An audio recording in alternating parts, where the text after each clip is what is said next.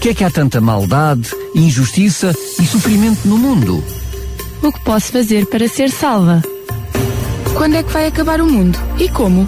E porquê? Se Deus é só um e se há só uma Bíblia, por que é que há tantas religiões? A história do cristianismo.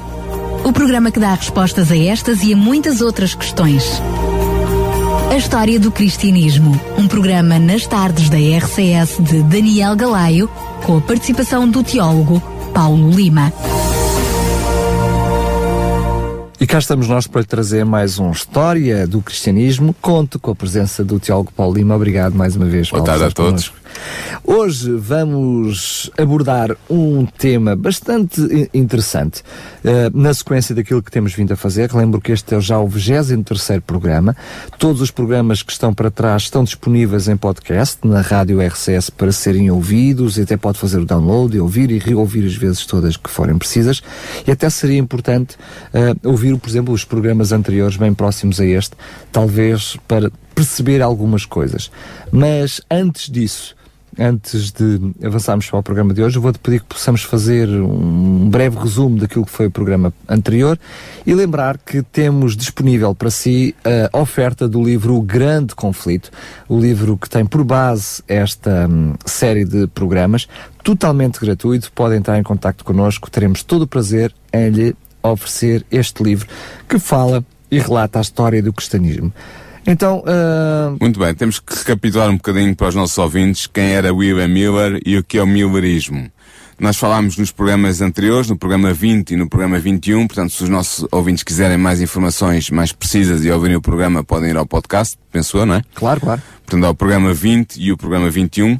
Mas Miller, William Miller foi um, um fazendeiro batista portanto, da Igreja Batista, que a partir de 1833 começou a pregar uma mensagem nos Estados Unidos da América sobre a iminente volta de Jesus para o ano de 1843. Inicialmente foi essa a data que ele deu e depois corrigiu para 1844. Uh, foi seguido por muitos, muitos outros pastores de várias denominações, muitos crentes aderiram à mensagem durante estes anos que se seguiram.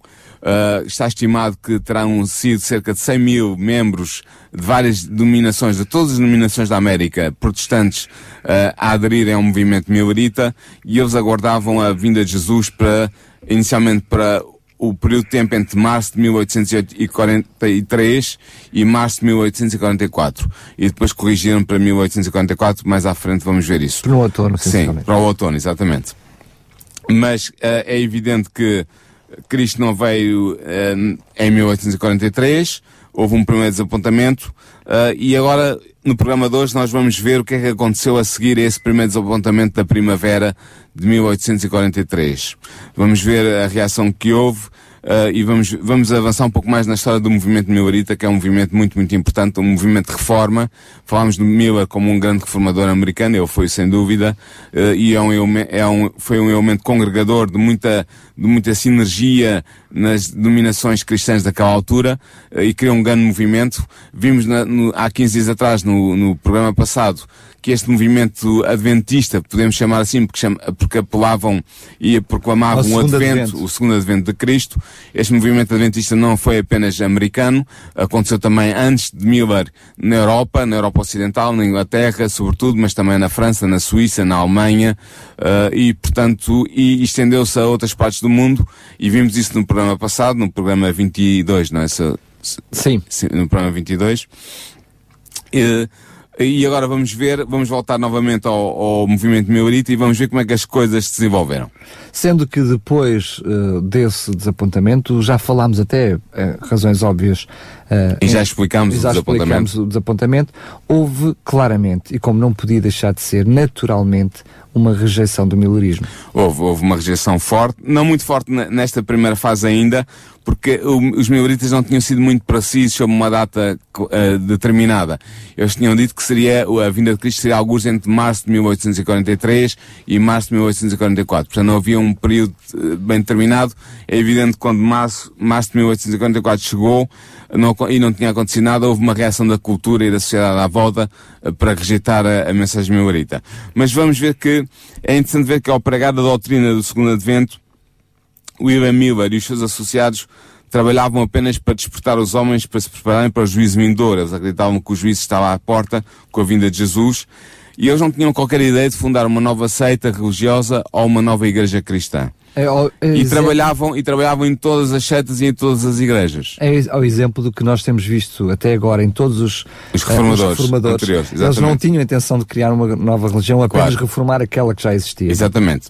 Mas é verdade é que à medida que o movimento milerita se desenvolvia, foi crescendo a oposição das igrejas e dos seus pastores.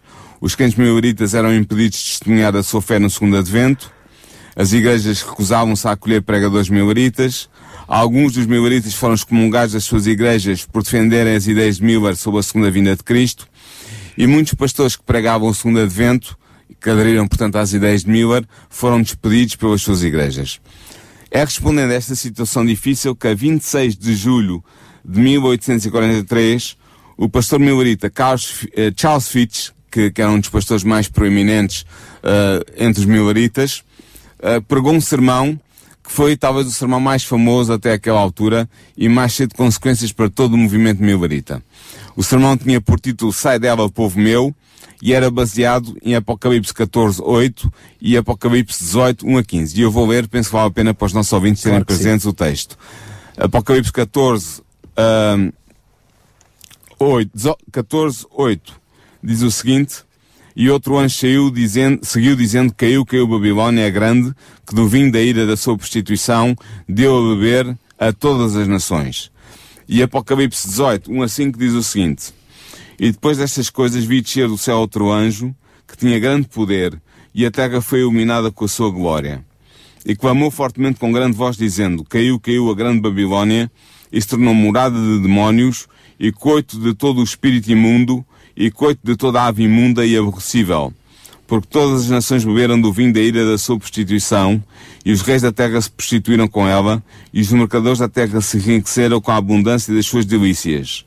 E ouvi outra voz do céu que dizia, sai dela, povo meu, para que não, seja, não sejas participante dos seus pecados, e para que não incorras nas suas pragas, porque já os seus pecados se acumularam até ao céu, e Deus se lembrou da iniquidade dela. Babilónia. O profeta usa este termo, o profeta João, no Apocalipse, o termo Babilónia é um símbolo, mas porquê é que foi escolhido este símbolo e não outro? Porquê Babilónia e não Ninive, ou Jerusalém, ou, ou qualquer outra cidade da antiguidade? Bem, primeiro porque nós já tínhamos tido o episódio de uma Babilónia lá atrás no tempo que eh, quer politicamente, quer espiritualmente, era eh, semelhante a esta que vamos encontrar Exatamente. em Apocalipse 14 e 18. Babilónia, eh, a história de Babilónia começa com a história da Torre de Babel, em Gênesis, em que há aquela reação dos, dos- dos seres humanos que se afastam de Deus e que procuram construir uma torre para resistir aos desígnios de Deus e Deus vem e confunde as línguas para que impedir a humanidade rebelde de continuar a desafiar Deus impunemente. Mas Babilónia, isso é o princípio da história, Babilónia, eh, o termo babilónico de Babilónia significava a porta dos deuses. Eh, e era o nome da cidade que Nabucodonosor, o imperador Nabucodonosor, governava. E foi o Império de Babilónia que oprimiu duramente o povo de jude- judeu, povo judeu, com a capital em Jerusalém. Em 605 a.C., Nabucodonosor leva os primeiros cativos de Jerusalém para Babilónia, para a cidade de Babilónia. Com ele vai Daniel e os seus três amigos. Depois há outras mais, há mais duas deportações e há um terceiro ataque à, à cidade de Jerusalém que destrói a cidade e destrói o templo de Jerusalém. E Aliás, Babilónia assim é, nós responsável. começámos os nossos programas foi precisamente com esse episódio. Exatamente. Ah, não, porque foi a destruição de Jerusalém pelos, pelos romanos. Ah, correto, é fazer verdade, é verdade, é verdade. Mas Babilónia destrói a, a cidade de Jerusalém, destrói o templo de Deus, leva os judeus, muitos dos judeus cativos para, para o seu território, e a partir daí eh, Babilónia eh, surge na- em todo o Antigo Testamento como o arqui-inimigo do povo de Deus e como a, grande opositora a Jerusalém, que é a cidade do Deus vivo e do povo de Deus. E portanto Babilónia é o oposto disso. Eh, é o grande inimigo do povo de Deus, é o oposto, eh, contrapõe-se à, cidade de Jerusalém como a, a cidade de revelação divina, a cidade onde, onde há o culto divino, e portanto, por isso esta oposição de Babilónia, este uso de Babilónia como símbolo neste, neste, neste texto apocalíptico de- do Apocalipse. Mas para nós compreendermos a mensagem do segundo anjo do Apocalipse 14, que eu comecei por ler, nós devemos ter uma ideia clara sobre que identidade histórica é representada por Babilónia. Quando o Apocalipse foi escrito, e o Apocalipse foi escrito por volta de 95 da nossa era, A Babilónia histórica, que eu fiz referência, a Babilónia de Nabucodonosor e dos seus sucessores, situada junto do rio Eufrates, já estava em ruínas há séculos. E assim somos obrigados a concluir que a Babilónia mencionada pelo anjo deve ser compreendida num sentido simbólico e espiritual. Não é a verdadeira Babilónia, cidade que existiu no ela já Eufrates, tinha caído. Já tinha caído, já tinha sido destruída há muito tempo. Portanto, este sentido simbólico e espiritual de Babilónia deveria ser evidente para os primeiros leitores do Apocalipse. Porquê? Porque esta, em Apocalipse 14, é a primeira menção de Babilónia no livro de João. E a introdução deste símbolo, sem uma explicação prévia, indica que João, o autor do Apocalipse, sabia que os seus leitores entenderiam facilmente a alusão que ele estava a fazer ali. O sentido do termo Babilónia seria familiar para os primeiros leitores do Apocalipse no final do século XX. No entanto, para os mileritas e para nós hoje, o sentido do símbolo em questão não era imediatamente perceptível. E, portanto, os mileritas procuraram pistas que lhes permitissem determinar qual era o referente histórico do símbolo apocalíptico Babilónia. E estas pistas eles encontraram no capítulo do Apocalipse, no capítulo 17, onde João relata a visão que teve de uma mulher prostituta que se chama a Grande Babilónia. E a consideração das pistas apresentadas no capítulo 17 permitiu aos mileritas, e permite a nós hoje, afirmar que no Apocalipse Babilónia é um símbolo destinado a representar a cidade de Roma. E eles tinham quatro argumentos para sustentar esta tese, de que Babilónia, o símbolo apocalíptico de Babilónia representava a cidade de Roma. O primeiro argumento é-nos fornecido pelo versículo 9 do capítulo 17. Neste versículo é-nos dito que as sete cabeças são sete montanhas sobre as quais a mulher está sentada. Ora, o versículo 18 do mesmo capítulo diz-nos que a mulher, entre aspas, simboliza uma grande cidade. Assim, da conjugação destes dois versículos, nós aprendemos que Babilónia é uma grande cidade que está situada sob sete montanhas ou sob sete colinas.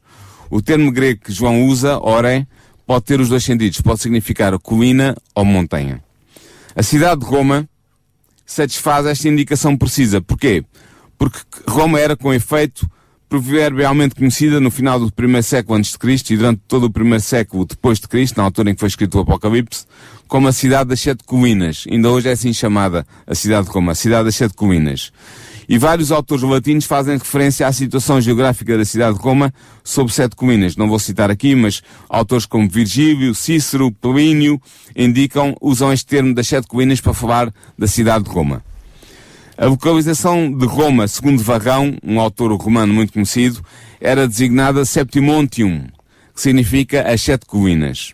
E durante o reinado do imperador Domiciano, sob o qual João escreveu o seu livro de Apocalipse, havia uma festa também chamada de Septimontium, ou seja, das sete colinas, que celebrava a fundação de Roma sobre as sete colinas onde ela estava situada. Uh, e mesmo se esta, se a expressão é a grega hepta ore, ou seja, as sete colinas, não se encontra na literatura grega para designar as sete colinas de Roma, o singular oros, colina, é emprego por autores como Dionísio de Halicarnasso e Dion Cássio para designar algumas das sete colinas de Roma. Assim, uh, podemos ver que esta, esta cidade com sete colinas poderia significar apenas, no tempo de João, Roma e nada mais do que Roma. É interessante ver que, além da descrição de Babilônia como uma mulher sentada sobre sete colinas, além de ser esta descrição usada no Apocalipse, ela também é usada em representações da deusa Roma, que era a personificação da cidade de Roma, e que era adorada com entusiasmo na província da Ásia, onde João viveu e onde o Apocalipse foi escrito. Com efeito, a deusa Roma era frequentemente representada sentada, e mesmo sentada sobre sete colinas. É o que nós vemos, por exemplo, num cestécio de bronze, que é uma moedinha de bronze do tempo do imperador Vespasiano, por volta do ano 61 da nossa era, moeda que ainda estava em circulação no tempo de João, e nós vemos o quê? Vemos a deusa Roma sentada sobre sete colinas, as sete colinas da cidade, com uma espada na mão. Portanto, do, do que nós diz, acabamos de dizer, fica, podemos concluir que a descrição de Babilónia como uma grande cidade sentada sobre sete colinas, tal como está referido em Apocalipse 17, no versículo 9 e no versículo 18, é uma indicação clara de que Babilónia, em Apocalipse, significa ou simboliza Roma. Este é o primeiro argumento. Um outro segundo argumento, mais, mais sintético, mais curto, é-nos dado por uma chave de interpretação oferecida pelo anjo intérprete João. Esta chave é o versículo 18 do capítulo 17. Neste versículo, o anjo diz que a mulher que tu viste é a grande cidade que detém a realeza sobre os reis da terra. E nós já vimos isso até também, Daniel, que íamos chegar a este momento, não é? Exatamente. Ora, a grande cidade que tinha a hegemonia política no mundo mediterrâneo no tempo de João era, naturalmente, Roma. Que outra grande cidade imperial João e os seus primeiros leitores, os primeiros leitores do Apocalipse, poderiam conhecer? Não havia outra. A cidade de Roma é algumas vezes chamada a Grande Cidade de Roma nas fontes rabínicas, nomeadamente no Talmud de Babilónia, e era frequentemente chamada assim pelos autores grego-latinos. Eus Aristides chama assim, Plínio também designa dessa maneira. Portanto, a grande cidade que domina sobre o império, a grande cidade que detém a realeza sobre os reis da terra, como diz Apocalipse 17, só podia ser Roma. Este é o segundo argumento. O terceiro argumento é fundado sobre a caracterização da mulher como estando sentada sobre uma besta escarlate, tal como aparece em Apocalipse 17, 3 nós sabemos que o símbolo da besta escarlate representa um império transnacional e transtemporal e que esse império se atualizava no tempo de João numa sexta cabeça ou num sexto rei, como diz Apocalipse 17, 10. Esta sexta cabeça, ou este sexto rei desta besta escarlate, era contemporâneo de João. E o império que existia, que era contemporâneo de João naquela altura, era o Império Romano, que dominava o Mediterrâneo no tempo do profeta. Além do mais, o versículo 18 diz-nos, o versículo 18 do capítulo 17 do Apocalipse, diz-nos que a mulher é na realidade uma grande cidade. Assim, da conjugação dos versículos 3, 10 e 18 do capítulo 17 do Apocalipse, obtemos a conclusão seguinte. A mulher Babilónia é uma grande cidade que controla um poderoso império no tempo de João. Ora bem, a que outra cidade, exceto Roma, poderia convir esta descrição? Mais nenhuma. Finalmente, o quarto argumento que mostra que a cidade de Babilónia, o símbolo de Babilónia em Apocalipse 17 é o símbolo da cidade de Roma, é fundado sobre o facto de que no final da primeira, do primeiro século da nossa era, os judeus e os cristãos usavam o nome Babilónia como nome de código para se referirem a Roma. Por exemplo, nós podemos ver isto em 1 de Pedro 5.13, podemos ver isto no Apocalipse de Baruch, nos oráculos sibilinos, no segundo livro de Estras, que não é, não é, não é um livro bíblico, é um livro apócrifo, todos estes livros uh, judeo-cristãos falavam de Roma como, usando o termo Babilónia. Roma era designada pelo nome simbólico Babilónia, porquê? Porque tal como a Babilónia histórica, como eu disse inicialmente, Roma era a capital do império que perseguira o povo judeu, conquistara Jerusalém e destruir o templo de Deus. Portanto, Babilónia havia realizado a sua nefasta ação em 587 a.C., data em que foi destruído o Templo de Jerusalém às mãos dos babilónios. Roma repetirá a mesma ação no ano 70 da nossa era. Ou seja, Essa antes, sim, antes a data que nós a data que nós começámos começámos o, o, esta série de programas, com a Correto. destruição de Jerusalém às mãos dos romanos. E assim, para os judeus e para os primeiros cristãos, Roma era a Babilónia contemporânea. Era a Babilónia do seu tempo.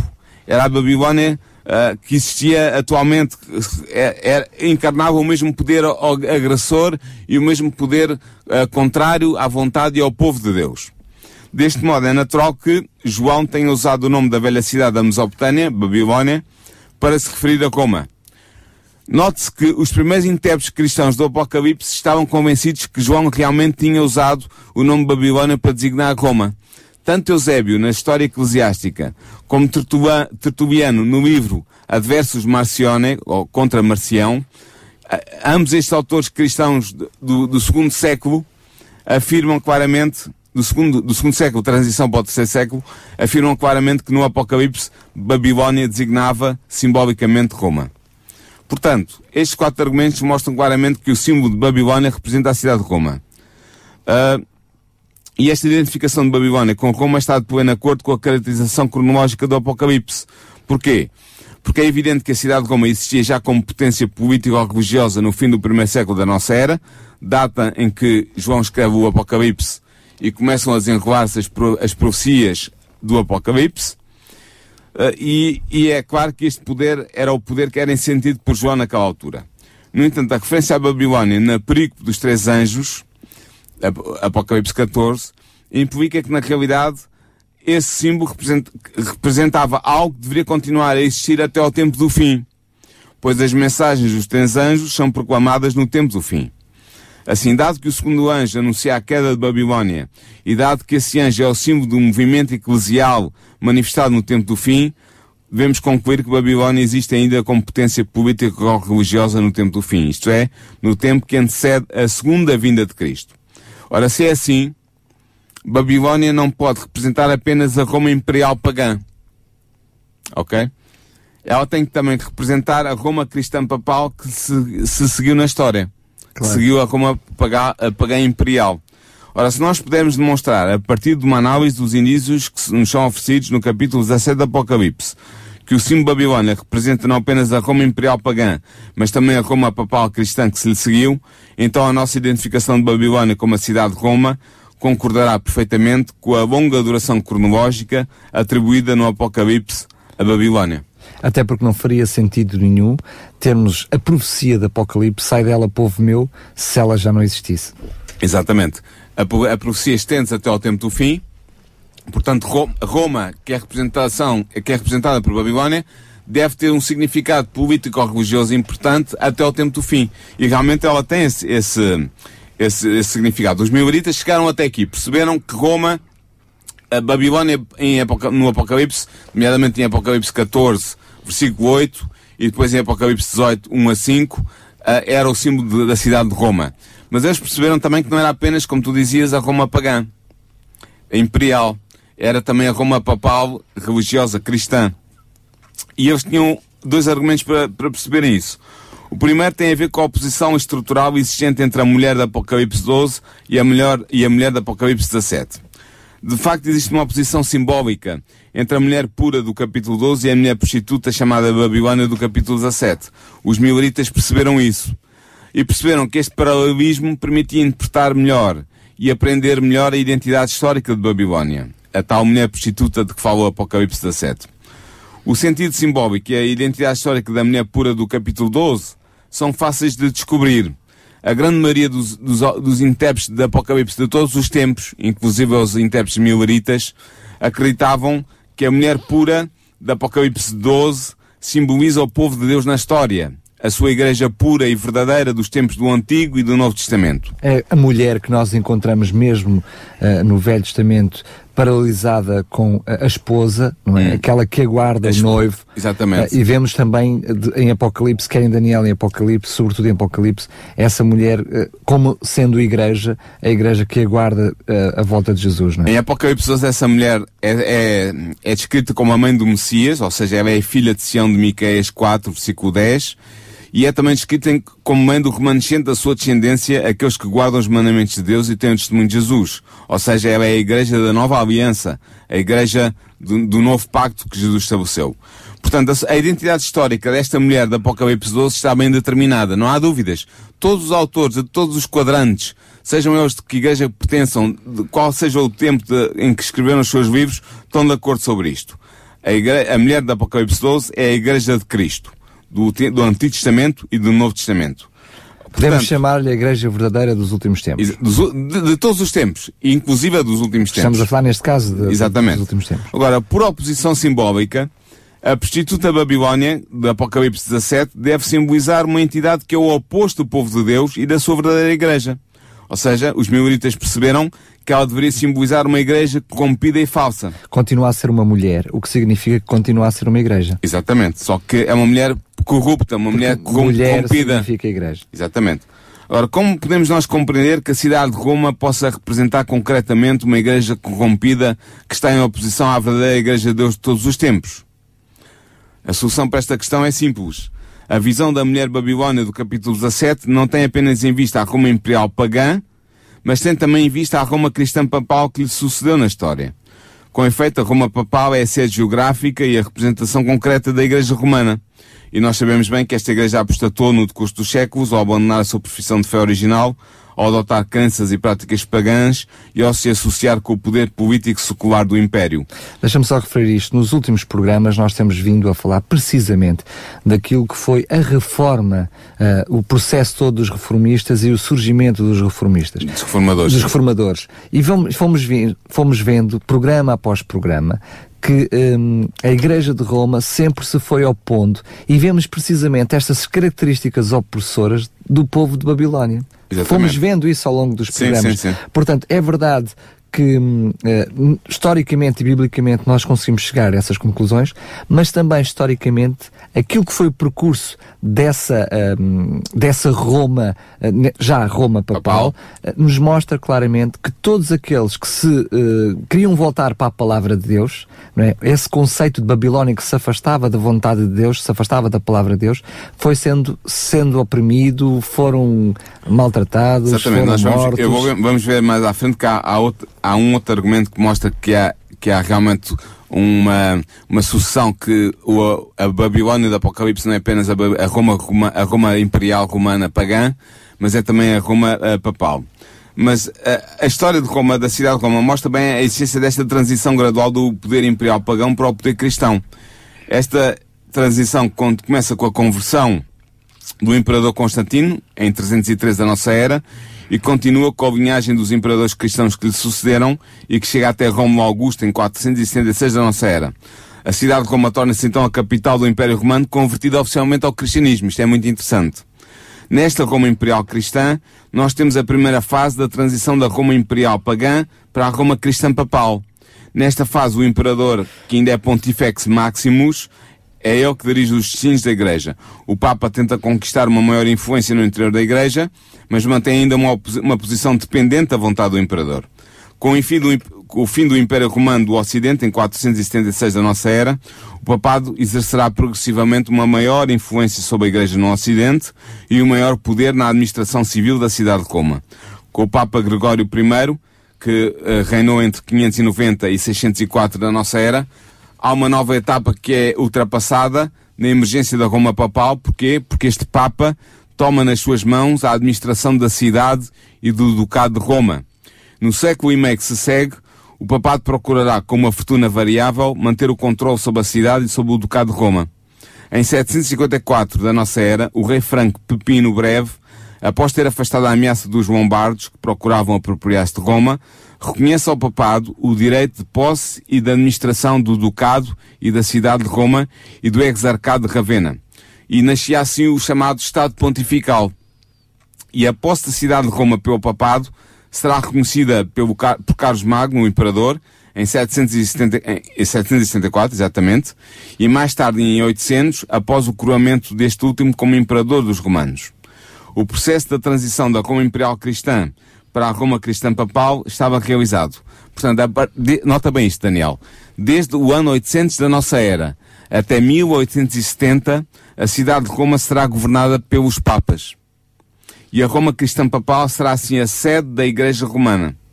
E após um interregno de 50 anos, o Tratado do Latrão de 1929 reconhecerá a soberania do Papa sobre a cidade do Vaticano, pelo que hoje podemos dizer que a Roma Papal, reduzida à cidade do Vaticano, é certo, mas ainda Roma, é a sede da Igreja Romana espalhada pelo mundo.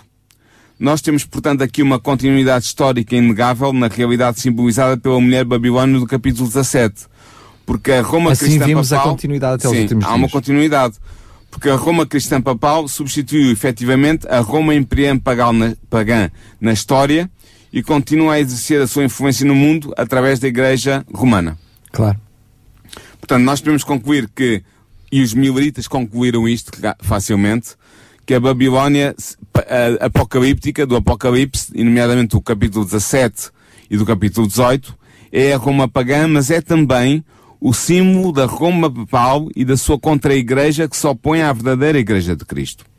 Portanto, este foi um dos argumentos que levou os maioristas a perceberem que havia uma continuidade. Que Babilónia era Roma, mas não era apenas a Roma pagã imperial do tempo de João, mas que continuava na- no transcurso da história e que ia até ao tempo do fim, e para isso, isso era possível porque essa Roma se tinha transmutado de Roma pagã imperial em Roma papal, papal cristã.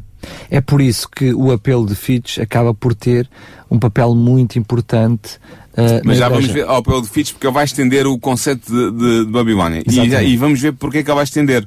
Porque há ainda um segundo argumento que mostra que Babilónia não representa apenas a Roma pagã, mas representa também a Roma cristã papal. E esse argumento é fundado na consideração dos seis principais traços que constituem a descrição de Babilónia no capítulo 17 do Apocalipse. E estes traços são, primeiro, a promoção da ido- da idolatria, tanto a Roma papal, uh, perdão, tanto a Roma imperial pagã como a, a Roma papal cristã promoveram a idolatria, a adoração das imagens. Uh, isto é, uma, é, uma, é, um, é, do senso comum, é do conhecimento comum. Os, os, a Roma pagã assentava o seu culto em imagens e na adoração de imagens. A Roma papal continua a fazer o mesmo. Depois, um segundo traço que é comum às duas é a perseguição ao povo de Deus. A Roma pagã perseguiu duramente os cristãos durante os primeiros 3, 4 séculos da existência do cristianismo, até o ano 313, em que, em que Constantino faz a, a declaração do édito que dá o reconhecimento a vicitude à religião cristã, mas até essa altura Roma perseguiu duramente os cristãos. Ora, nós sabemos que a Roma Papal perseguiu também duramente todos aqueles que quiseram viver de acordo com a revelação de Deus, com as Sagradas Escrituras. O Carlos uh, chamava de, heré, de ou, ou, fez as chamadas cruzadas contra os albigenses, contra os valdenses, falámos neles ah, num, nos primeiros capítulos deste programa, contra os ulcitas, contra os franciscanos espirituais, contra o, os, o, os, os uh, reformados da, da França, os, os huguenotes, uh, pôs de pé uma estrutura perseguidora na Inquisição, que, que, esteve em Portugal, em França, na Espanha, no Império Sacro Germânico, na Itália, nas colónias, eh, nas colónias portuguesas e espanholas. Portanto, este, este traço da perseguição ao povo de Deus é comum à Roma, à Roma pagã papal, uh, perdão, à Roma pagã uh, e também à Roma e papal. também à Roma papal. Depois há um terceiro traço, que é a dominação política sobre o Império Multinacional e sobre os reis da Terra. A Roma pagã dominava um império enorme que, que, que circundava todo o Mediterrâneo e dominava, dominava sobre os reis da terra, sobre os reis eh, clientes que estavam ao redor desse império. Ora, a Roma Papal também dominou sobre um império transnacional, nomeadamente o Sacro Império Romano Germânico, que durou uh, mais de mil anos, cerca, não, minto, uh, penso que terá durado cerca, sim, cerca de mil anos, foi cerca de mil anos. Uh, o, o Sacro Império Romano Germânico terminou em 1806, há quem diga que começa com Carlos Magno em 800, portanto terá durado cerca de mil anos. Uh, e, e, dominou sobre os reis da terra, nomeadamente sobre a Europa Ocidental e Central. A Roma Papal dominou sobre, durante a sua supremacia, durante os 1260 anos que, que teve a supremacia política e religiosa na Europa, dominou sobre os reis da Europa. Portanto, esta, este, este característica, esta característica de dominar sobre um, império multinacional e sobre os reis da terra é comum à Roma Papal e à Roma Pagã ou ao contrário, se quisermos, a Roma pagã e a Roma papal. Depois, um quarto critério é a extensão mundial da sua influência político-religiosa. A influência político-religiosa da Roma pagã uh, imperial circundou todo o Mediterrâneo, estendeu-se à volta de todo o Mediterrâneo. Todos os países que hoje existem à volta do Mediterrâneo estiveram sob esta influência político-religiosa, onde se destacava o culto ao imperador e o culto à deusa Roma portanto, a suje que significava a sujeição dos povos conquistados e a adoração que era prestada a essas duas entidades. Esta extensão mundial da influência política ou religiosa vê-se também hoje na Roma uh, papal, na Roma papal cristã. Vemos que a Igreja Romana está estendida por todo o mundo uh, e a Roma papal neste caso a cidade do Vaticano, controla essa, essa Igreja Romana e controla a influência que ela tem, essa influência política ou religiosa sobre os, os povos da Terra. E há ainda um, dois, dois critérios que mostram que há uma continuidade entre Roma pagã e Roma papal. O quinto é o amplo poder financeiro e económico das duas.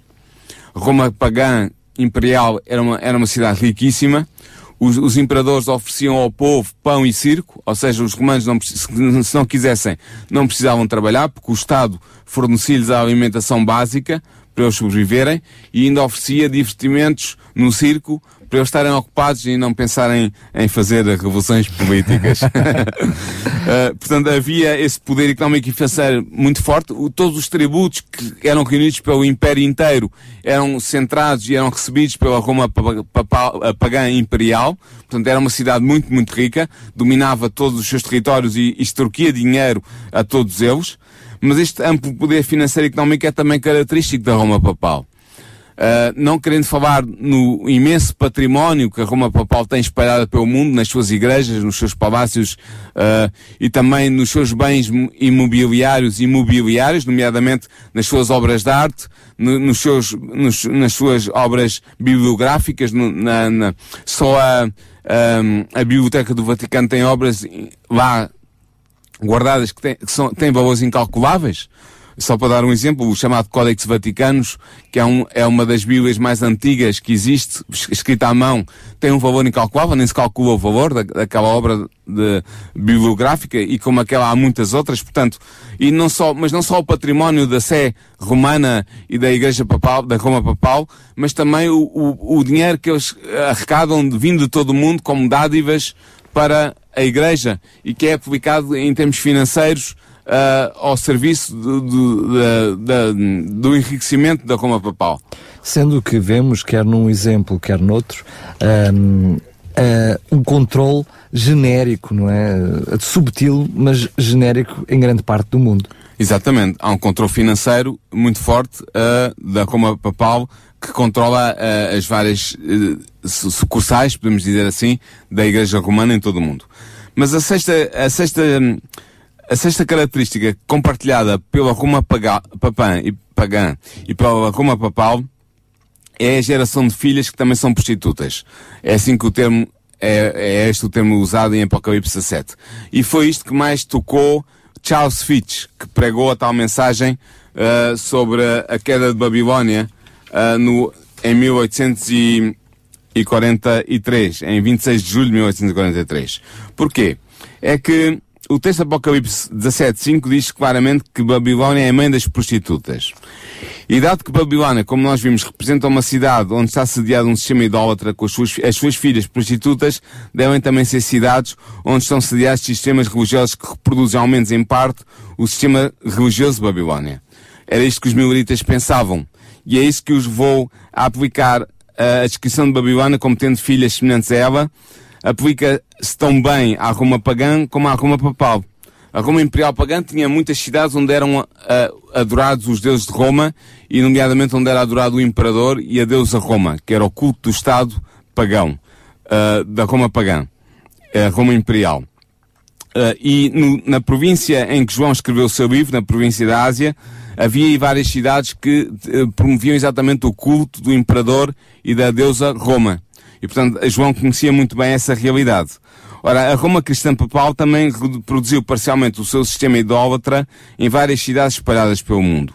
E estas cidades, diziam os mileritas, os mileritas acreditavam que eram as sedes mundiais das igrejas que ganharam existência na medida em que saíram da igreja romana. Ou seja, ao longo da reforma houve igrejas que foram sendo criadas, uh, que saíram, que se afastaram uh, da, Roma, da Roma papal e da sua igreja romana, mas uh, para os mileritas, estas igrejas que se afastaram, entretanto, tinham caído ao recusarem a mensagem de Miller do segundo advento para 1843 ou para 1844. Uh, uh, e, portanto, eles consideravam que estas igrejas que tinham sedes em algumas em cidades específicas, por exemplo, a sede mundial da Igreja Anglicana uh, é, era a cidade inglesa de Cantuária, a sede das igrejas reformadas calvinistas é atualmente situada em Genebra, e assim sucessivamente, eles acreditavam que estas igrejas que tinham abandonado, sobretudo as igrejas representadas na América, nos Estados Unidos da América, onde eram mensagem... aquelas que tinham rejeitado a Exatamente. A verdade, as é? igrejas que tinham rejeitado a proclamação de Miller e dos seus associados, uh, são essas igrejas que Charles Fitch vai considerar como igrejas caídas e que são as filhas da Babilónia, são as filhas prostitutas como ela porque abandonaram uh, o, o culto, abandonaram a fidelidade para com Deus porque realmente este, este significado da prostituição era um significado muito claro na Bíblia, tanto do Antigo Testamento como do Novo Testamento. Porquê? Porque na Bíblia o caráter sagrado da relação que existe entre Cristo e a sua Igreja é representado pela união do matrimónio. O Senhor aproximou-se do seu povo por meio de uma santa aliança. Ele prometeu ser o seu Deus e o povo prometeu ser o seu povo dedicado. Isto no Antigo Testamento. E assim, falando pela boca do profeta Oséias, por exemplo, podia citar outras passagens, Deus diz ao seu povo o seguinte, e desposar-te-ei comigo para sempre, Desposar-te-ei comigo em justiça, e em juízo, e em benignidade, e em misericórdias, e desposar-te-ei comigo em fidelidade, e conhecerás o Senhor. Está temos, em Oseias 2. Temos muitos textos que nos Há muitos outros textos que mostram a mesma coisa. Jesus como sendo o noivo, não é? E a igreja aguardando o noivo. Uh, isto no Antigo Testamento, mas no Novo Testamento é usada a mesma imagem. Uh, da fidelidade entre a esposa e o esposo, em que o esposo é o Senhor e a esposa é a sua igreja, o seu povo. Paulo, por exemplo, escreveu em 2 Coríntios 11, versículo 2, porque estou zeloso de vós com o zelo de Deus, porque vos tenho preparado para vos apresentar como uma virgem pura a um marido, a saber, a Cristo. Portanto, a infidelidade da igreja a Cristo, ao permitir ela que a sua confiança e o seu afeto se desviem de Cristo e se fixem nos poderes do mundo, é comparada pela Bíblia com a violação do voto de casamento. E é por isso que Tiago, irmão do Senhor, eh, na sua epístola, no capítulo 4, versículo 4, diz o seguinte, Adúlteros e adúlteras, não sabeis vós que a amizade do mundo é inimizade contra Deus? Portanto, é este, este conceito que está por trás do uso do termo prostituição ao referir-se às atividades da Babilónia, da Apocalipse 14, 8 ou da Apocalipse 18, 1 a 5.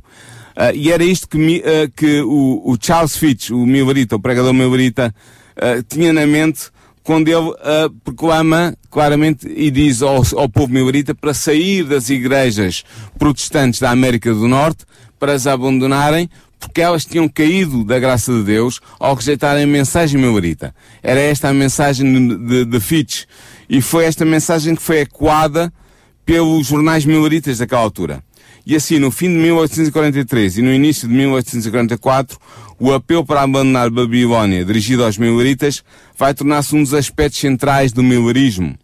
E por volta de outubro de 1844, data em que o movimento milerita vai terminar, e nós vamos ver isso para a semana no próximo programa, por volta de outubro de 1844, estima-se que cerca de 50 mil mileritas tinham abandonado as suas igrejas de origem e tinham saído para saído de Babilónia sair das igrejas que representavam, juntamente com a Igreja Católica, para eles, para os mileritas, as igrejas protestantes da América representavam também Babilónia e havia que sair dela para se prepararem para receberem Cristo em glória e majestade. E foi exatamente isso que aconteceu. Muitos, uh, muitas pessoas saíram de várias igrejas e juntaram-se a este movimento, a este movimento milerita, e que depois, como vamos ver no próximo programa, a partir do grande desapontamento de 1844, de outono de 1844, uh, acabam por muitos também abandonar esse mesmo movimento. Mas deixa-me só dizer-te isto, que assim como uh, a mensagem de Miller, a mensagem inicial de Miller,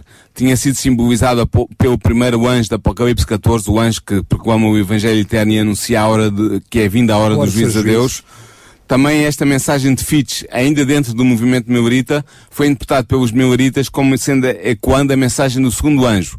A mensagem do anjo que está descrita em Apocalipse 14, 8, que clama precisamente, caiu, caiu Babilónia, a grande cidade.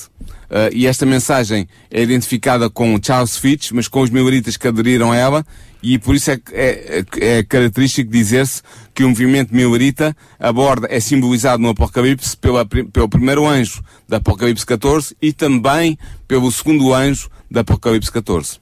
Sendo que vão dar é um, origem a um novo movimento que acaba por ser o movimento da tríplice mensagem angélica. Exatamente. Vamos ver então tudo mais à frente no próximo programa. Eh, Força. No programa seguinte vamos ver como terminou o movimento Melrita, vamos ver como é que como é que ele chegou ao fim, quais foram as forças que estavam que estiveram na origem desse final e que conclusões podemos tirar nós para a nossa vida espiritual uh, e o que é que resultou historicamente e religiosamente do movimento Melrita que vai ter o seu fim, o seu grande fim, a 22 de outubro de 1844. Muito bem, cá ficam mais que razões suficientes para não perder o próximo programa. Quanto a este, se ouviu apenas parte dele, pode reouvir e ouvir as vezes que quiser em radiorcs.pt. Fica logo disponível para download em podcast, não hesite. E se quiser estudar por si mesmo e analisar por si mesmo, por que não? Uh, entrar em contato connosco, temos todo o prazer para lhe oferecer o livro que fala da história do cristianismo, precisamente desde a década um, de 70 até aos dias de hoje e até mais longe, a segunda vinda de Jesus. Temos para lhe oferecer, chama-se O Grande Conflito completamente gratuito, um grande livro, não só em tamanho, é um livro com mais de 600 páginas, mas sobretudo pela história e pelo enriquecimento que nos traz sobre aquilo que foi o percurso do cristianismo e dando respostas a muitas questões que muitos de nós cristãos não conseguiríamos dar. Quanto assim desse que está desse lado, mais uma vez, obrigado pela, preferência. Aqui quanto a nós, Paulo, obrigado mais uma vez por Já, estar até para a semana, obrigado. Porquê é que há tanta maldade, injustiça e sofrimento no mundo? O que posso fazer para ser salva? Quando é que vai acabar o mundo? E como? E porquê? Se Deus é só um e se há só uma Bíblia, porquê é que há tantas religiões? A história do cristianismo. O programa que dá respostas a estas e a muitas outras questões. A história do cristianismo. Um programa nas tardes da RCS de Daniel Galaio, com a participação do teólogo Paulo Lima.